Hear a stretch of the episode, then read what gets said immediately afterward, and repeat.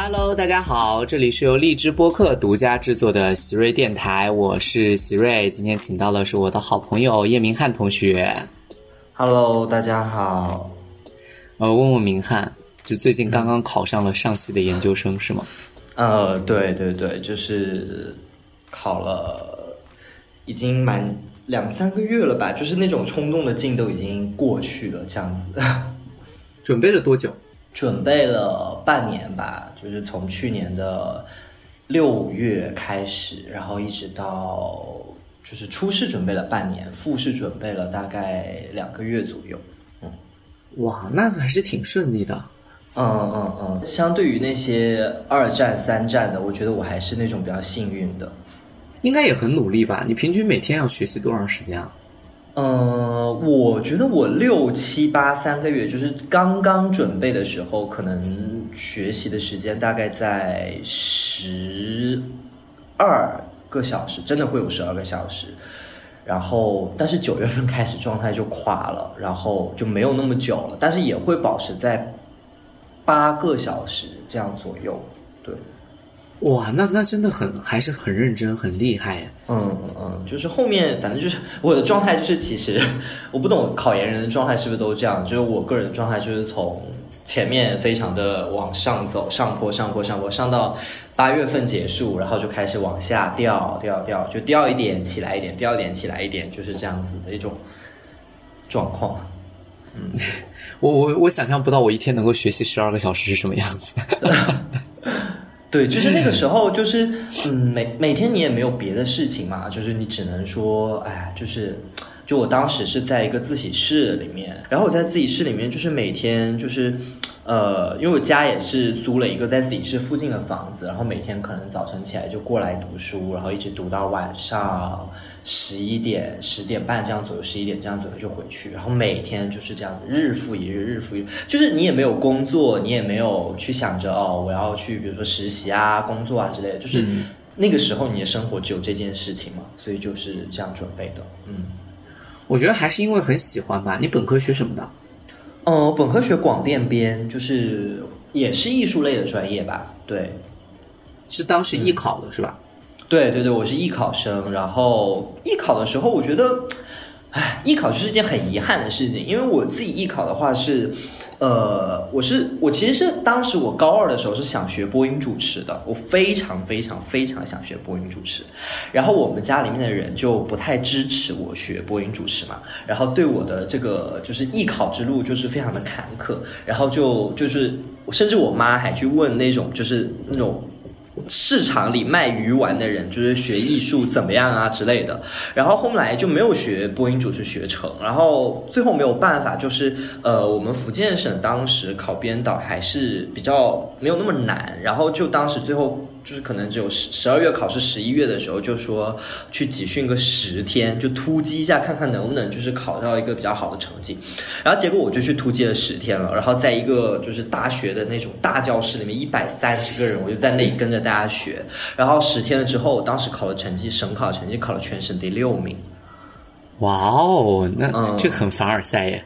就是我稍微学一学就考好了。呃，就是当时是觉得，哎呀，就是哎还不错，然后后来又去了参加了一些校考，然后就是，但是觉得就是说还是没有达到一个自己期盼的一个目标吧，就是可能最后文化分也不是特别好这样子，对，所以艺考的时候，就是对我来说，艺考是一件很遗憾的事情，嗯。嗯，但是你考研，你考的是什么专业？我考的是戏剧方向的，就是戏剧专业硕士下面的这个社会表演学。这个很奇怪耶，就是你是怎么对？因为我我是这样的，我为什么对你这个话题一直很好奇？是因为我是在加了你朋友圈之后，发现你一直在发关于戏剧啊、戏曲啊方面的内容，然后我会想说，哎，因为我们本科也有戏剧文学，然后我在想说，他怎么这么就是对这些东西这么感兴趣？然后我才了解到你学习的状态非常认真，就是所以我才说你怎么会对这个方面突然感兴趣？嗯，我觉得对一个东西感兴趣，可能要讲到我为什么对，比如说对电影这个事情、对电视这个事情、对广电编，因为其实我在考研当时选择的时候，其实我完完全全可以可以是选择，比如说电影啊、广电编，就是考我本科的这个专业。就是直接考上，直接就我就不需要说。就是再去跨考了嘛，但是就是我当时对我当时在选择的时候，我就觉得说，嗯，因为我大学四年其实学的都是说偏电影电视的类的东西，然后我甚至当时还去做了就是短视频，就是一直在做短视频，然后但是我就整觉得就是说我对电影的兴趣，包括对于电视综艺啊这些做制作的这些流程就。就是热情度没有这么高，我不懂是不是因为我学了四年的原因，就感觉在这个时间内被耗光了。然后呢，就突然之间，就是我挑学校吧，也是想要说考这种好的学校，就是比如说像上戏啊、中戏啊这种。稍微顶尖一点的艺术类院校嘛，所以我就当时我就挑了上戏，但是上戏它就毕竟是个戏剧学院嘛，所以就是肯定考虑都跟跟这个相关。我其实是什么？我其实是在学习了以后，就是真真正正学习了戏剧、戏曲，就是包括西方的那些。呃，戏剧之之后，我才觉得，哎，这个东西对我来讲是有意思的，这个东西是我喜欢的。就是在我还没有学习它之前，我觉得我还是一个就是比较功利的状态，就是我觉得，哦，那我学这个，我只是为了考试，对。但是我是学了之后，我才觉得，哎，这个东西其实还蛮有趣的。就是我觉得我好像找到了真真正正我喜欢的东西。我觉得这个是一件我考研当中对我来讲收获很大的事情。嗯。哦，我想问的是哪部戏曲或者说戏剧剧目对你的影响最大？嗯，你觉得？我觉得谁？我觉得是，就是我真真正正就被感触到的，就是莎士比亚的《罗密欧与朱丽叶》。为什么？就是因为我特别特别喜欢其中罗密欧对朱丽叶在那个楼台相会的时候，他对。他们告白的那段台词嘛，就非常非常的喜欢。然后就是当时在看这部戏的时候，就觉得，因为我之前知道莎士比亚，我在大学的时候知道莎士比亚，仅仅是知道莎士比亚是莎士比亚而已。然后只有接触了之后，就是看了很就真正去读他的剧本，读了他的《罗密欧与朱丽叶》，读了他的《仲夏夜之梦》之后，我才发现，就是因为我觉得我是一个很浪漫的人，我会被这样子的浪漫感动到。对，然后我就看了就台词，然后包括《罗密欧与朱丽叶》那么多的，就是每一段的台词，我都觉得，哇，就是这里就是莎士比亚的文文字，包括他的这个东西是感动到我，所以我非常非常就是，如果你让我去想就是这样子的话，我觉得是这个。然后如果是戏曲的话，我觉得就是《牡丹亭》了。嗯，这个你觉得它怎么触动你呢？也我觉得他。我不是，我觉得他触动我是因为我有一次在奇葩说上看到，就是奇葩说上你说的这句台词，你记不记得？嗯，我记记不记？对你，你就是就是那段台词。然后那段台词，我当时我就觉得那段台词很熟。然后那段台词，我大概只知道它出自于《牡丹亭》，但是我没有，就是当时的我对于《牡丹亭》也没有那么的了解。就是啊，就是生者可以死，死者可以生这种。哎呀，就是哎呀，这什么意思呢？就是也没有那么大了解。但是真真正正就是。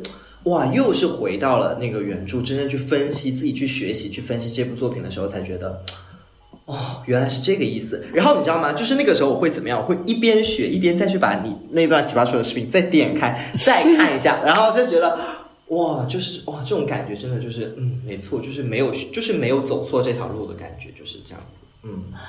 啊，没有想到我还就是带带给了别人戏剧启蒙。对对对对对对，就是就是我我记得很久，就是我一直在看，我看完了《牡丹亭》，然后我就看完《牡丹亭》，我就是奇奇葩说奇瑞，然后生者可以死，死者可以生那一段，然后就去看那个就是当时在奇葩说上那一段的那个视频，然后这样子就嗯觉得哇，对，嗯。我我自己也蛮喜欢莎士比亚的，莎士比亚的《罗密欧与朱丽叶》确实很经典。我们当时在做那个文本解读的时候，说非常有意思的一件事情，就是，呃，当时罗密欧要去买药，就谎称就是说病了嘛，要去跟那个找药，说之所以要找药，是因为他生了一场爱情的病。然后你会发现一个非常有意思的事情，就是要在莎士比亚的戏剧里面隐喻着理智，嗯，但是后来发现理智并无法解爱情这个迷狂，然后在这个迷狂的过程中，两个人因为交错，对吧，都双双死了啊。其实它本质上不是殉情，本质上是为了逃避，就是家族的这个纷争，但是就是这么阴差阳错的两个人都死了。我记得当时在结尾的时候，我们当时上课说，呃，做文本解读的时候说，哎，说什么？说生命本体意义上的焦虑。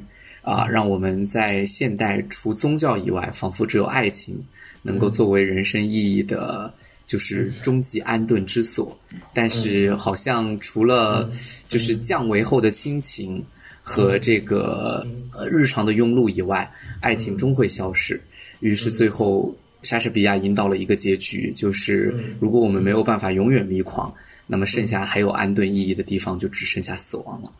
啊，然后这个这个剧目我当时印象特别深刻。然后后来你说的，你说的呃《牡丹亭》我也看，但我当时特别喜欢的是《桃花扇》，啊，就是就是孔尚任的《桃花扇》，但《桃花扇》结局写废了。我觉得《桃花扇》结局走一些就是什么神仙救场和一些就是道士出场的一些东西就写废了，但中间还是很好，而且《桃花扇》的好多唱词真的是非常经典。嗯嗯，你们当时。学的这个戏曲，你教社会表演学，你需要会唱吗？不是，不是，不是。我们这个就是我们，因为是戏剧专硕嘛，其实对于戏剧、话剧、呃戏，就包括外戏啊这些东西，其实都对我们而言是一个，就是它是一个基础通识的。这种考试的类型，它其实不是不是我们社会表演学这门专业课的东西，它其实是戏剧，就是戏剧基础的那门东西，就是你专硕就必须都要考，表演也要考这些，编剧也要考这些，呃，导演也要考这些，都要考这些，是这样子。嗯嗯，了解了。所以，所以，所以社会表演学主要是还是要分析戏剧当中的表演，对吗？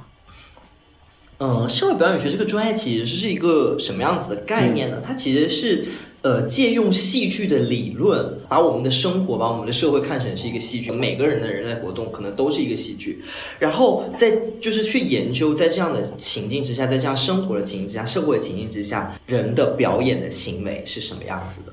就是这样子，不是对对对，就不是研究舞台以外。如果说你研究舞台上面的表演，那个叫做声台形表嘛，就是戏剧表演。然后我们其实不是研究那个，我们是其实是研究，比如说社会当中的这种人类的活动啊，人类的行为。然后对于研究这样的人类的行为，我们可能会有一些衍生，比如说这样的衍生可能会有一些，比如说戏剧教育啊，戏剧的这培训啊，等等等等这一些东西，就是我们的应用的方向了之类的。嗯，啊，了解了，这个很像就是把社会作为一个剧场效应去观看，然后你就会发现，哎，这个让我想起之前读了一本书，戈夫曼的叫《日常生活的自我呈现》。对对对对对，就是这本。嗯嗯，对对对对对对，他把整个日常生活作为一种显现的呃现象去做一个分析啊。嗯，我了解了。那还是回到考研吧。前不久看你刚回母校做了一场分享。嗯嗯嗯嗯嗯，对你分享的内容是什么？是关于考研的吗？呃，一部分是关于考研的经验，然后一部分是关于考研的，就是心态上面的方法。对，因为嗯我是一个很三分钟热度的人，在考研之前啊，我觉得我是一个做什么事情很难坚持到底的人。就我可能做一件事情，可能我觉得啊，好了，我知道了这个其中的东西，我啊我就掰，嗯，结束。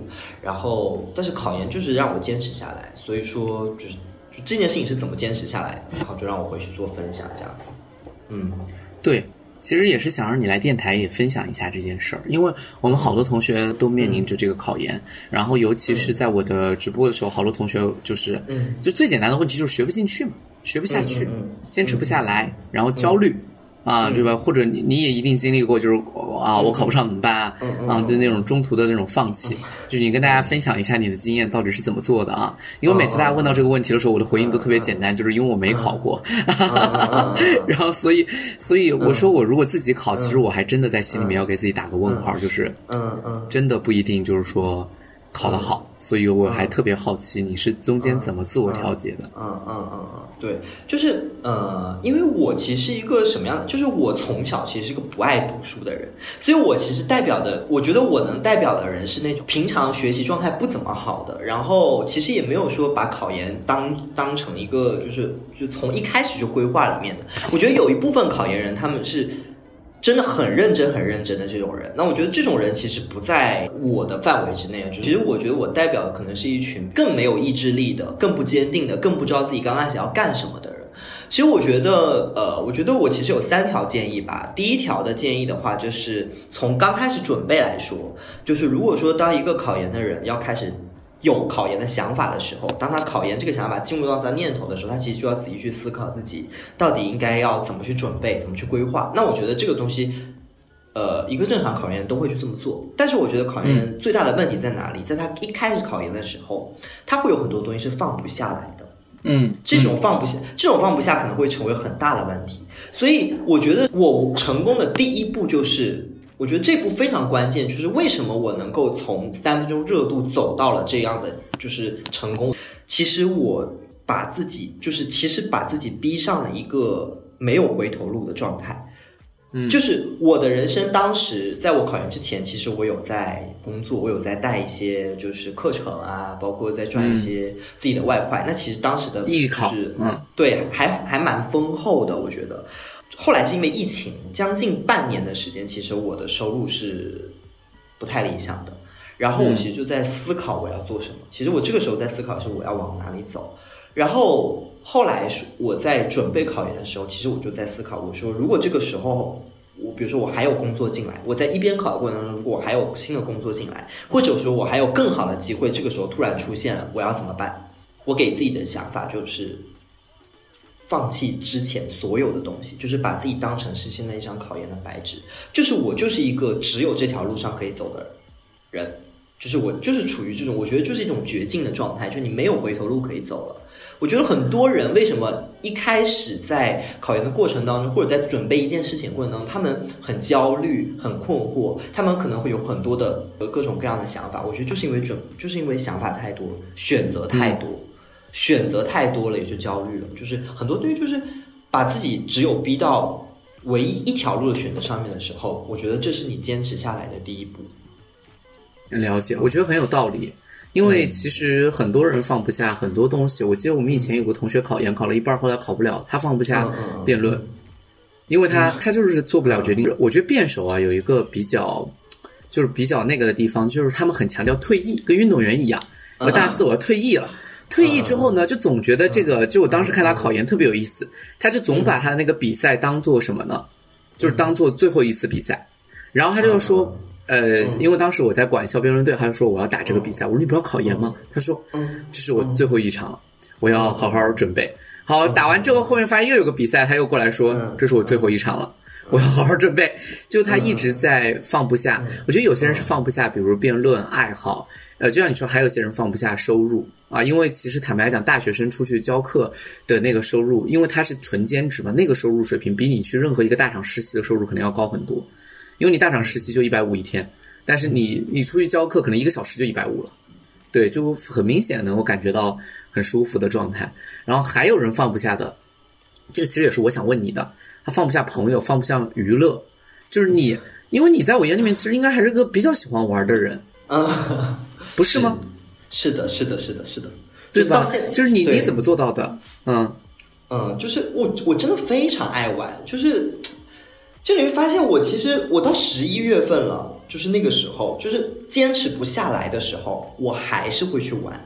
就是这也是其实我觉得也是要我也是要我讲的第二点，就是怎么样去平衡娱乐跟学习上面的时间。我觉得这个也是一个很重要的，就是面对这些玩的这些东西。首先，我觉得就像我说的第一件事情，就是如果说你在你准备考研的情况之下，你一定。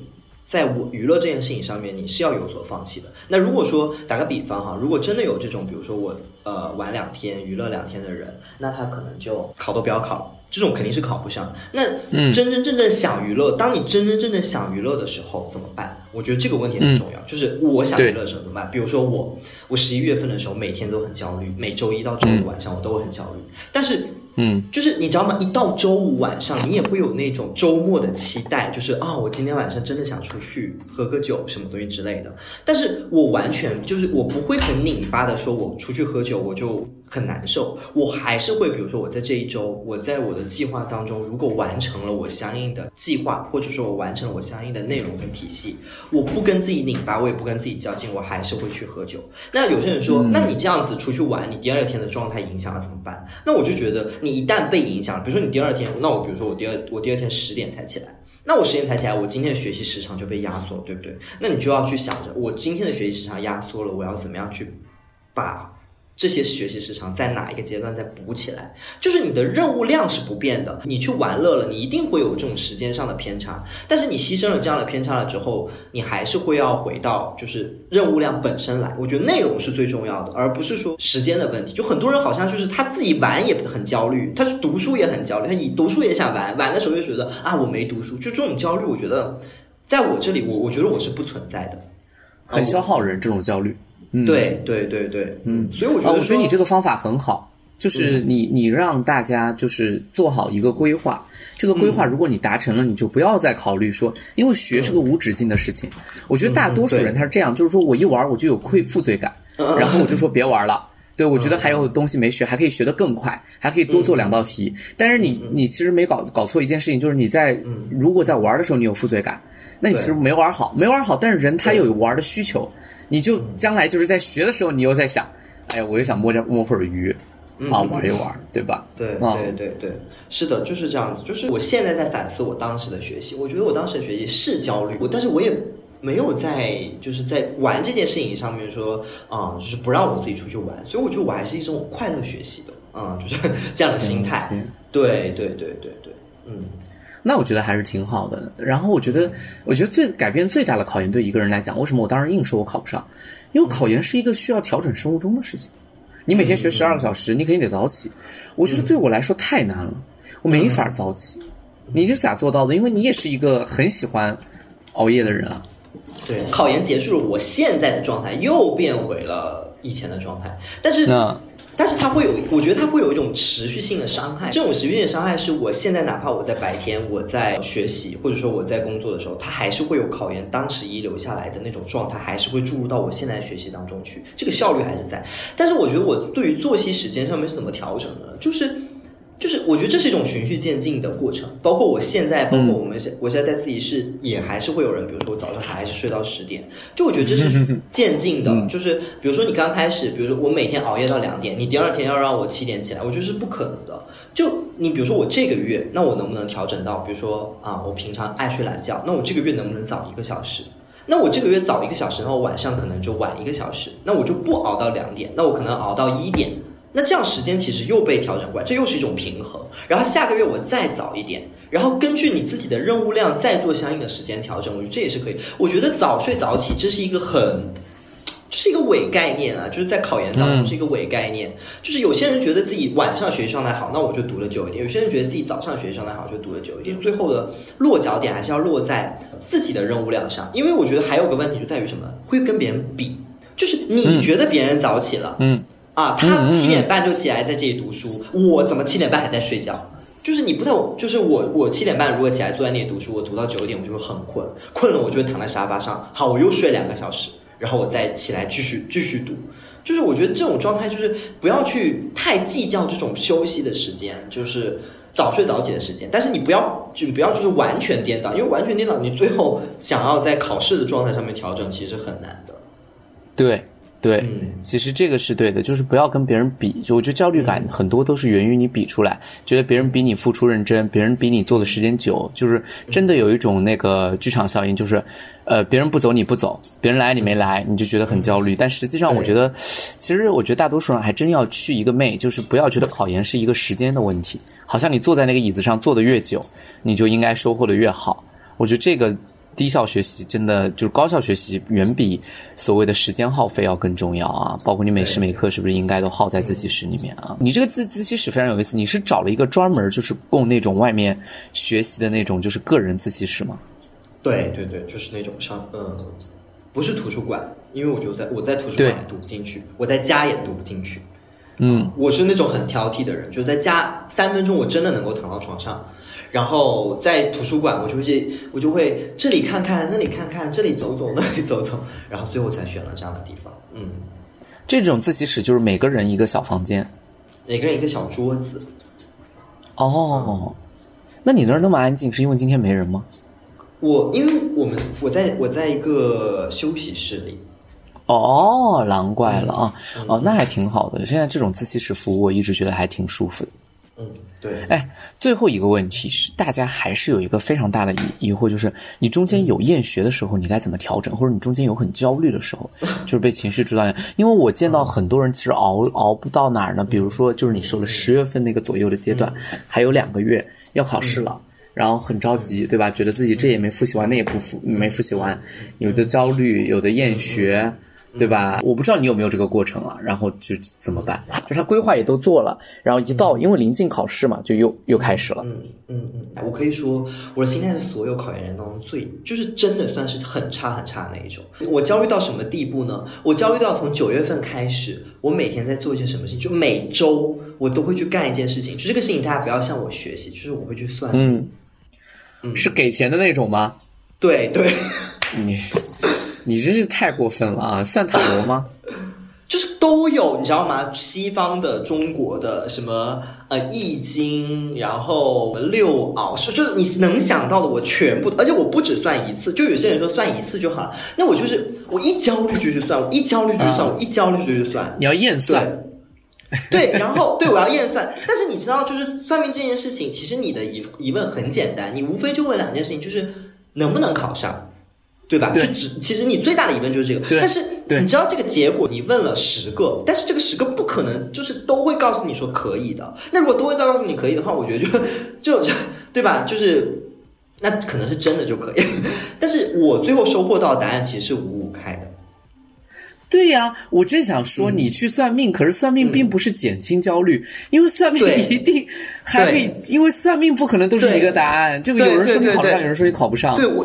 对，就是我最后得到的答案，就是其实是五五开，就大部分是五五开。但是我其实现在在想到为什么要去做这样的事情哈？我觉得我很焦虑的时候，我得到你可以考上这个答案的时候，这个是我情绪的一个宣泄口，就好像是，就是我觉得有些东西就是你的信仰吧，就是你说你那个时候书读不进去的时候，你可以信什么啊？我我我就会把这种我就会把自己的信仰付诸到这个上面去。好，OK，然后当他说可以考上的时候。就是得到一个这样答案的时候，我的心情可能会非常非常好，我可能会好很多天。好，然后当我又下一次陷入焦虑的时候怎么办？我还去算。那我这次如果得到的答案是我没有考上怎么办？就是他告诉你就是考不上怎么办？那这个答案是其实对。如果得到这个答案的时候怎么办？我觉得很多人会觉得说，OK，那我得到这个答案了之后，那我不考。那我觉得 这种人就是本身也不适合考研哈。就是当你得到了我得到这个答案的时候，我的心态是。第一，我不能不考，因为你已经走到现在为止了。嗯嗯，就是你哪怕希望渺茫，你哪怕说我考不上，但是我已经走到现在为止了。我只是在告诉自己，就是可能我会垮那么一点，我可能还会再焦虑一点啊。我可能一方面会在否定你，一方面我也没有说在否定我自己，一方面我还是说 OK，那我就再坚持坚持吧。再考考，嗯，再考考，对，就是你到那个为止的时候，你绝对不可能说哦，算了算了，因为但是你也听过好的答案，你也听过不好的答案，所以这个时候其实我觉得就在这个平衡与不平衡之间，我的心态在不断的摇摆。就是我觉得我的情况是，我的焦虑可能跟众多考研人一样，我的焦虑在不断的崩塌跟不断的重建。我每天晚上可能就是坐在院子当中，我坐在院子当中的时候，我就是。啊，好烦啊，好烦！然后回家了之后，坐在家里面吃夜宵的时候，就觉得好累啊。然后新的一天，新的一早，一出门的时候，又觉得哇，我今天要学什么学什么，我好快乐呀，怎么样怎么样？就是你在不断的每天，你都在经历这样的崩塌跟重建当中，每一天。然后你会有很多付诸，把这种的焦虑付诸跟倾泻出去的办法。那这种方法对我而言不一定是最有效的，但是我觉得这种办法对我而言，我觉得起到一定的影响，起到一定的积极影响吧。我觉得对我来讲。但但是也不建议大家都去这么做，有些心态可能比我更差的人。对呀。但我觉得说焦虑到到底要怎么去排解？就是我觉得焦虑一定是一定，就是一定是存在的。有些人焦虑来自于对比，有些人焦虑不来自于对比，就来自于我本身，就来自于我自己焦虑，就来自于我自己烦。我觉得当你真的很焦虑的时候，你能放一些你就放一些，就是你就放下，OK，好好去思考一下，我现在能不能出去？我就放自己，我就放自己出去玩一天。我有一天真的实在坚持不下去了，我真的很就是我觉得我再读下去我就要崩溃了的那种。我那天做了一件什么事情？第二天就晚起了，呃，十一点才起，然后我就跟我的朋友去方特厦门的方特那个游乐场，就是玩一整天，什那天单词都没有背，那天的脑只有一件事情就是放松。我觉得这是一件很合理的。当你放松完了之后，你再回过头来，你再坐在那样位置上面的时候，我觉得你的心态会有很多的改变跟想法。哦，啊，这个我非常赞同。啊，我非常赞同。我觉得，我觉得，我觉得为什么我赞同这个事情，是因为有时候状态真的特别不好的时候，我就说别学了。嗯嗯，就不然你明天再补就行。因为有我见有些人就是一边自我谴责，一边状态不好，其实他学也没学进去，他还是不够。我是真的是这样的，我我都还不是发生在考研，我高考就有这一阵儿，我状态特别不好，然后我就出去看电影，晚自习也没上，作业没写，第二天再说。然后老师你怎么还可以出去看电影？我说因为你把我按在教室里面，我也做不了。嗯嗯嗯。对对对，非常有意思。对，就是这样。啊，我觉得这是一个很好的方法，但是确实没想到你是一个经常去占卜的人。对，没有。后来发现你在考研上花的最大的费用，居然是占卜的费用。对对对对对，就是别人问我是不是在包年算命。就你真应该当时包个年，而且我觉得算命这个事儿，真的你要做，你也不能这么就是散着算，就跟那个心理咨询师一样，你要认准一个，就是他就跟你全程，可能稍微好一点。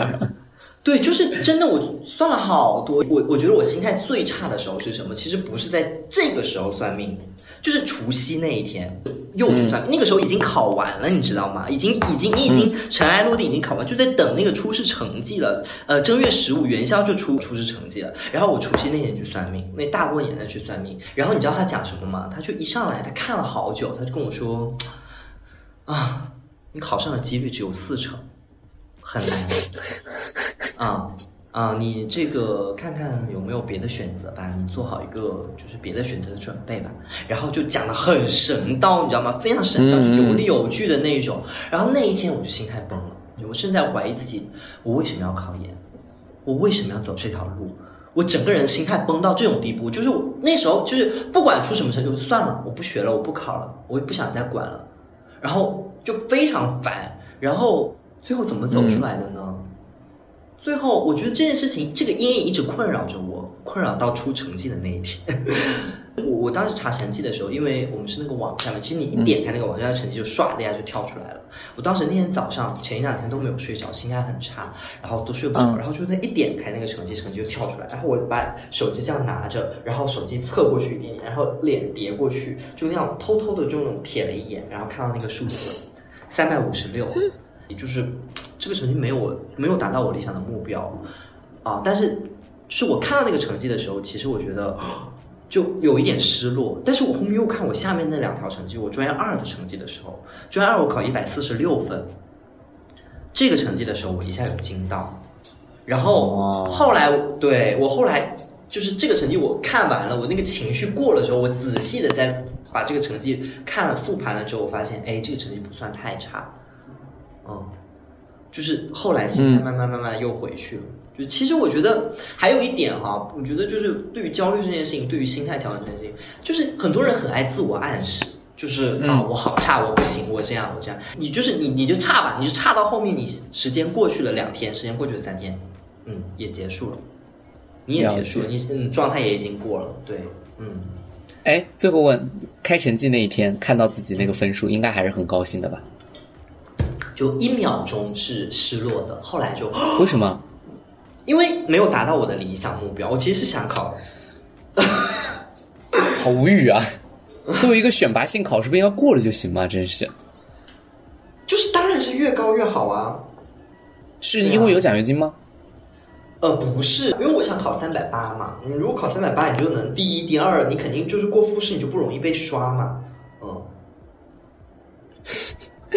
哦，原来是这个，但是已经很不错了。考多少分？最后三百五十六，挺好的。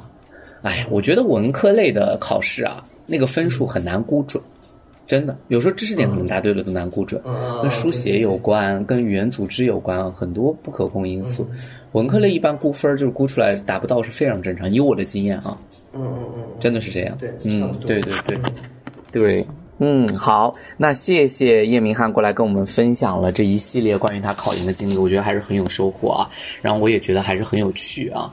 我觉得你真是在考研上面，我我我很惊讶，对，因为我刚认识你的时候，我觉得这个孩子，嗯，看起来打扮的也非常时尚，长得非常好看，整天就在酒吧里面混，一看就是天天出来玩的孩子啊。